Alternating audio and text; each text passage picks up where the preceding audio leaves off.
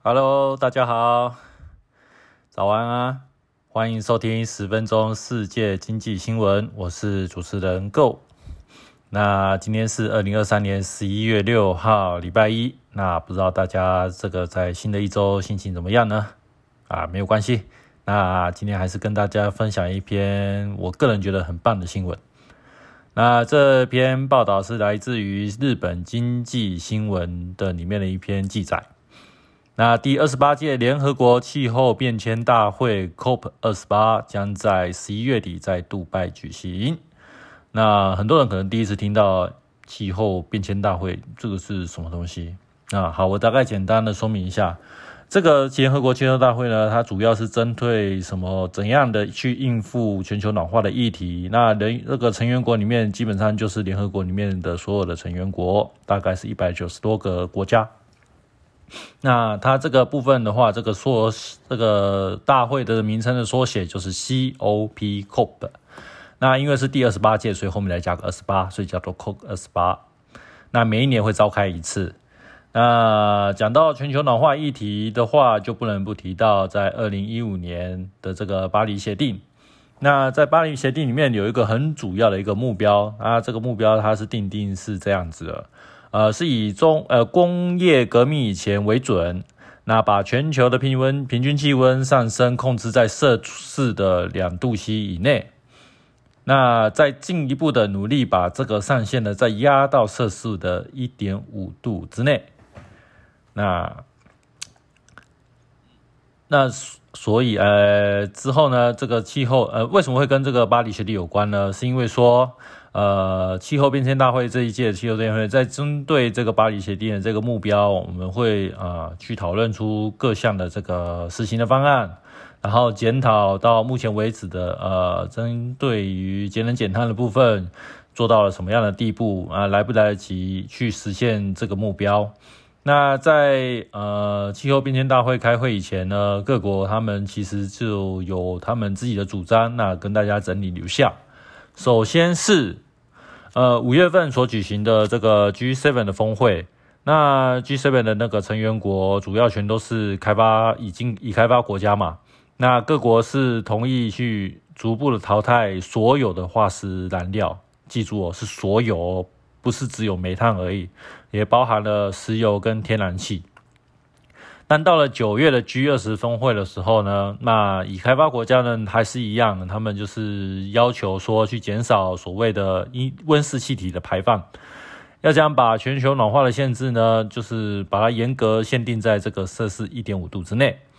但是，呃，开发中国家呢，他们就反对啦，他们认为说你把这个排放的目标限制。下来的话，那等于是限制我们的国家发展嘛？我们要怎么去发展经济跟发展所谓的基础设施呢？那最后就是因为呃，开发国家跟已开发国家这部分还在吵来吵去，最后呢，这个整个二 G 二十的成员国在减少碳排放的议题上是没有达成共识。但是在其他部分的话，像是再生能源的发展啊，这个部分的话，其实是经过各国的同意，就纯粹是在那个。减少碳排放，这个减少这个石油的这个使用的这个部分呢，不呃这个部分呢是遭到了很多的反对，其中包括了嗯一一些国家，例如呃当然是中东产油国这一部分一定是反对嘛，他们是靠这赚钱的嘛。那当然还有一些像是中国啦，还有印度啊这些国家，其实他们是严重需要这些大量这些能源。那没有能源的话，他们工他们的经济成长是没有办法，就是快速的生产到他们呃的一个经济发展的目标。好，那经过前面两次的主张呢，发现其实主要还是在于呃已开发国家跟呃发展中国家这之间的一个矛盾的关系嘛。所以在这一次的这个联联合国的气候变迁大会呢，这个主要的会议重点呢，再跟大家整理一下。第一个。呃，在再生能源发展的部分呢，是希望目标是在二零二三年年底将这个再生能源的产能增到现在的两倍以上。那这个部分大家是同意的，纯粹就是要怎么去做投资跟怎么去做那个资源分配的问题。那接下来，接下来最重要的问题是，嗯，啊，我们怎么要减少这个温室气体的排放？那针对这个部分的话，呃，一点五度的，我们这个呃大会的这个主席的那个主呃主办国杜拜这边的那个阿拉伯联合大公国这边嘛。他们是认为是说，呃，一点五度的这目标是不可以经过动摇的。但是呢，经过呃，说各项的资料显示，如果要显示，如果要实现这样的目标的话，到二零二三，呃，到零二零三零年，全球的温室气体排放量呢，跟二零一九的水平相比，至少要减少了四十三趴。到了二零三五年，就要减少六十趴。那如果是这样的话，你不大幅减少化石燃料的使用的话，那这个目标可以说是完全无法实现。但是因为因为你你就想嘛，这一次的峰会是在那个杜拜举行的，那你想，其他你一个身为一个主办国讲这种话，那你一定遭会遭到一些其他中东国家的一些反对，这个踏伐的声浪嘛，说你怎么都是。完完全就是以就是往靠欧美国家这边走，都没有体谅到我们我们那个兄弟之间的这个对我们中东这些国家的这些的利益呢？因为这样子对他们来讲，因为石油对他们来讲是已经是他们这个国家经济的主要来源嘛。你这个部分你把他们减少之后，那他们等于是你在拿人家，你就是等于是抢人家的饭碗，人家就会没饭吃啊。所以会吵是一定的。所以这部分的话，呃，将来在会议中会做怎么样一个上，怎么做一个样的谈判，这是一个值得注意的重点。那这个谈判的结果很有可能会影响到，呃，接下来的油价会影反映，首先一定一定会反映到油价身上嘛。油如果说这个部分如果说减少石油的资源的开发的话，那很有可能油价会上涨。那这个部分对经济来讲是一个非常大的打击。但是，但如果又放任的这个部分油价继续那个石油继续的开采下去的话，那可以说的是，这个所谓的这个碳零排放的目标绝对是无法达成的。所以这个部分需要各国之间去做一个协调的动作。好，那接下来在气候融资的谈判这个部分呢，因为去年的会议上其实是各国是同意说要设立一个基金来做帮助一些呃。发展中国家，因为发发展中国家成就是啊，第一个他们资源比较薄弱，而且又很又很容易受到这些什么，因为气候上升的缘故导致的那个天灾的部分，很容易受到天灾灾害的影响。所以呢，第一个要设立一个基金去援助这些国家，然后呢，同时呢又要呃保证说。这些开发中的国家，像是呃巴西啊，或是非洲国家，或是一些印尼这些的一些国家，他们拥有大量的森林资源嘛？那可不可以用他们以保护这个不开采这些不开发这些石呃不开采不开发这些自然资源为做一个代价呢？去换取去免除他们对于一些呃外国的一些债务的这样子做一个交换的一个条件？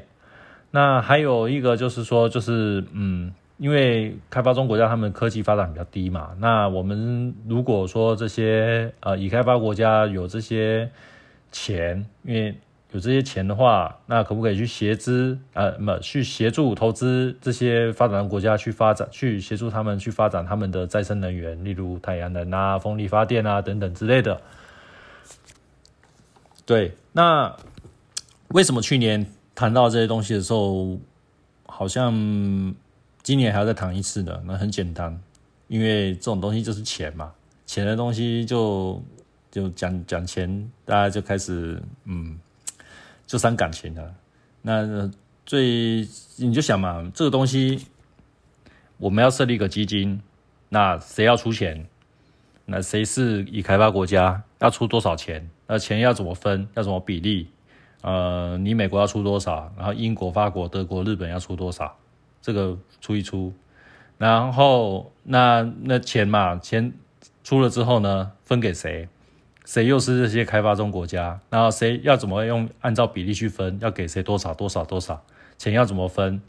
然后分多少次分？呃，一年分一次、两次，要不要啊？这些。是送的呢，还是贷款呢？那贷款的话要利息是多少呢？所以整到钱这个部分就很复杂。那还有一些比较一些像是矛盾上的问题啦，像举例来说啦，像欧美啊，他们就是希望说，呃，你中国在呃节能减碳这部分其实算是先进国家嘛？你看你那个电器，呃，那个电动车，还有一些太阳能这部分，其实科技已经算是数一数二，是领先于是是处于是在世界领先地位的。那你中国应该是要放在已开发国家，然后跟着我们一起出钱去帮助这些弱小国家才对啊！啊，但中国他们就是认为说不行啊，我我我怎么可能会是已开发国家嘞？我的工我的目前的话，我的经济成长都还没有达，都还没有，都还是目前的处于一个缓慢的地缓慢的一个地地步嘛。那我的各项基础设施其实都还其实都还算是还在开发之中发展当中嘛，总跟你们这些。已开发国家来讲，根本不不能相比嘛。那中国它是把自己定位在所谓的发展中国家，那差别在差在哪里？他是可以不用付钱啊，甚至还有可能去分到一些钱也说不定啊。对啊，他也是在打这种算盘啊。那这种东西就是炒来炒去嘛，因为介于在这两者之间的中国，你要把它定位在哪里，这个部分就有得炒嘛。那更不用讲说其他国家这个部分是怎么想的啊。那你想？嗯，那印度、俄罗斯这部分又被分到，又应该要分担到哪里去？那韩国、日本这些东西，那这些到底是要付要付多少钱？这些东西，亚洲国家、我们美洲国家，然后欧洲国家，每个人的想法都不太一样。那这个东西的话，它就乱成一团乱嘛。那更不用讲说欧洲那个非洲国家跟那个中南美国家，他们会觉得他们很穷啊，我应该要再拿更多一点啊？你怎么可以？怎么不分的我更多？你们这些外来，你们这些欧美人在歧视我们非洲人之类的，所以这东西要处理是很麻烦的啦。那当然是希望这个部分有一个初步的一个共识，然后接下来就是可以按照这个大家的一个共一个怎么讲一个。共同认同的一个目标去做，那当然是最好了。那有一个共同的目标说有在的话，那共识自然的就会自然而然就会大家合在一起，一起重新协力嘛。那接下来对于永续发展这个目标，还有经济成长这个大家一起努力这个部分的，呃，要讨论要怎么去做这个部分的呃合作，那这个。未来是可以有具有期待性的，那我们就陆续关注这些啊会议之后的进行会是怎么样的一个发展。那之后我再慢慢的再就是每天再跟大家汇报一下这个部分的一个新闻。那今天就是报道就到这边为止啦。那祝大家呃今天的礼拜一啊上班愉快。那就我们下次再见啦，拜拜。